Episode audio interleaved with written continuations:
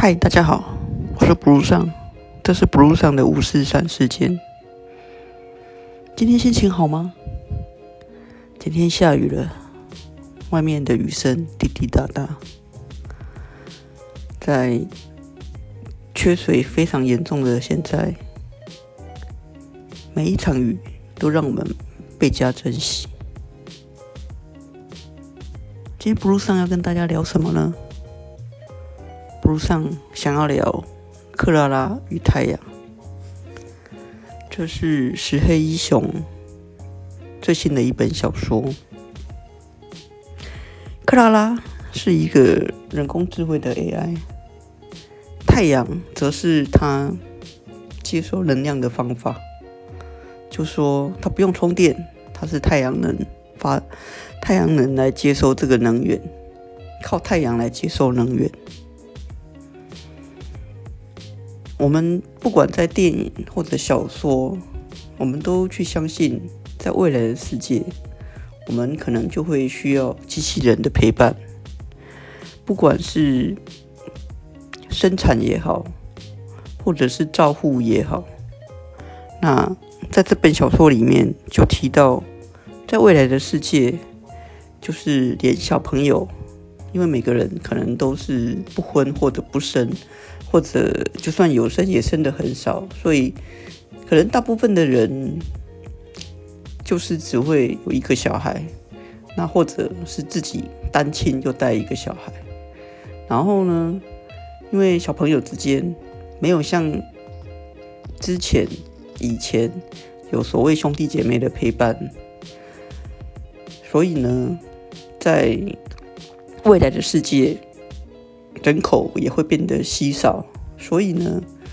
人跟人之间也会住得很远，又像回到呃远古的那种农业时代一样，可能哦，我家跟你家的距离大概会隔个一公里或者更远，这样每个人都有一个很大的一个空间啊。这个时候呢，小孩子要怎么去学习跟同才相处呢？那就是会有陪伴的一个 AI，陪伴的一个机器人。那这个机器人本身呢，会有一个学习的功能。学习什么呢？嗯，学习去观察人类的表情表现的一个。七情六欲可以去判读，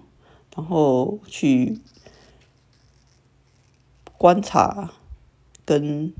去了解他所的他的这个陪伴者的喜怒哀乐，然后呢，在适当的时候，因为可以对话，所以可以跟这个陪伴者有一些就是引导或者是教导。的一个功能，但是他还是比较倾向于就是类似朋友的角色，对，就是提供一个建议这样。这是在石黑一雄这本小说里面也是这样的去描写。那在这本小说里面，这个克拉拉呢，其实他他是叫做爱抚，好，那是。未来小朋友的一个陪伴者。那故事的一开始就是就是一家店，一个专门贩卖爱服的一个店。然后呢，就像我们现在在挑选服装一样，我们经过了，我们去看这个店里面有各式各样、不同时期生产的爱服。那你去选择你想要，把它购买回家，然后购买回家之后再拆封，然后再把它设立起来，然后就是未来你小朋友的一个爱抚，然后来陪伴、来教导，然后学习同才之间。所以在未来的世界，小朋友是不懂得如何跟别人相处，他可能很自我，可能很跳痛，可能很。自以为是，可能很捣蛋，可能很令人讨厌，因为不知道如何跟别人相处。那透过跟爱抚的一个方式，来让小朋友学习怎么跟别人相处。哦，那但是在这本小说里面还有提到另外一个部分，就是说，如果有一天，因为可能未来的世界，人类虽然寿命可以很长，可是人类可能就会很容易有一些罕见疾病啊，或者是会有一些因为就是会会会发生生病的一个状况。那那个状况也许不是就健康的人类可以活到很老，但是可能也就会有很多不健康的人类之类的。那书书里面呢，就提到另外一个部分，就是如果这个小朋友，那他可能会被因为生病的关系会离开这个世界，然后呢，这个克拉拉这个艾弗呢，他又拥有学习这个小朋友的能力，就是说他可以模仿你的小朋友，甚至呢，因为艾弗的外表是可以去创造的，所以。你会不会因为你担心你的小朋友终将要离去，所以你会选择一个爱抚，然后把让他来学习你的小朋友，有点类似复制人的概念。学习你的小朋友之后呢，把他的外表去装扮成你小朋友的样子，然后当你的小朋友过世了之后，这个爱抚他可能就取代了你的小朋友。这是在这本小说里面，其实小说我还没有完全看完，那大概看到最后剩下三分之二的部分。但是他在小说进行到一半，那里面他就是探讨了这个问题，就是这个妈妈，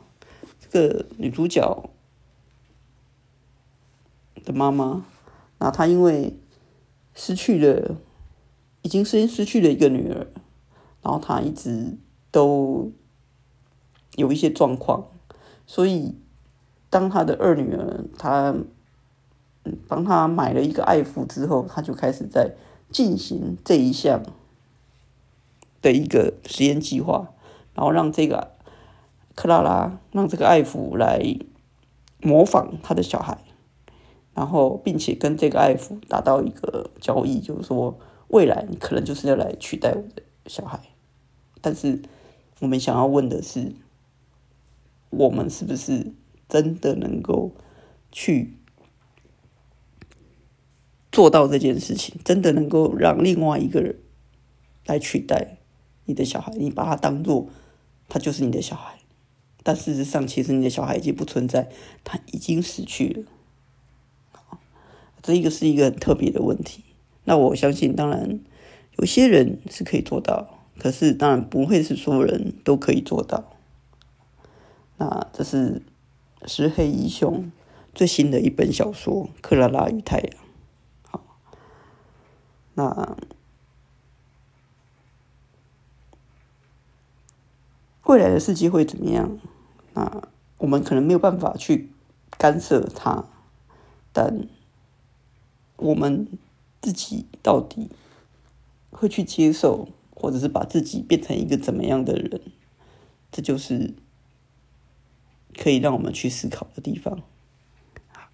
我是 Blue 上，这是 Blue 上的五四三时间。那今天跟你分享的就是《克拉拉与太阳》的这本小说。那希望你会喜欢。我们下次见。